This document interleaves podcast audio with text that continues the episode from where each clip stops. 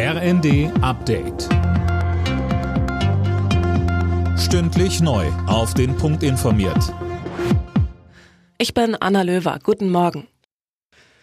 Die Wetteraussichten machen in den Hochwassergebieten heute kaum Hoffnung. Erneut ist Regen und Sturm angesagt. Besonders kritisch ist die Lage weiterhin in Niedersachsen. Dort appellieren Feuerwehren, Städte und Gemeinden jetzt auch nochmal an die Hochwassertouristen, die teilweise im Weg rumstehen und filmen oder auch Drohnen fliegen lassen, die Warnungen ernst zu nehmen und sich von den Fluten fernzuhalten. Auch aus NRW gibt's bislang keine Entwarnung. In Sachsen sinken die Pegel hingegen weiter.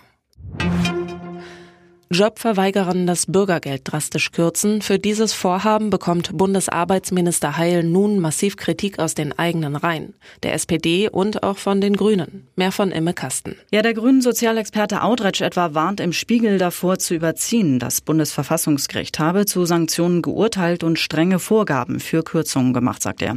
Und der SPD-Mann von Malotki meint im Spiegel, es sei nicht hinnehmbar, dass Menschen in unserem Land über zwei Monate keinerlei Mittel zur Existenzsicherung haben. Von Union und FDP gab es bereits Zuspruch für Heilsvorhaben. Bis Silvester ist es nur noch ein Tag und überall in Deutschland laufen die Vorbereitungen, sowohl was die Feierei angeht, als auch bei Polizei und Feuerwehr. Vor allem in den Großstädten wird es wieder einiges zu tun geben. In Berlin ist nach den Gewaltexzessen letztes Jahr mehr Polizei im Einsatz. 4000 Kräfte sind es. Der gesellschaftliche Zusammenhalt in Deutschland bröckelt. Das kritisiert die Vorsitzende des Sozialverbandes Deutschland Engelmeier. Wie sie den Funke-Zeitungen sagte, haben viele Menschen große Zukunftsängste und existenzielle Probleme, und zwar bis tief in die Mitte der Gesellschaft hinein.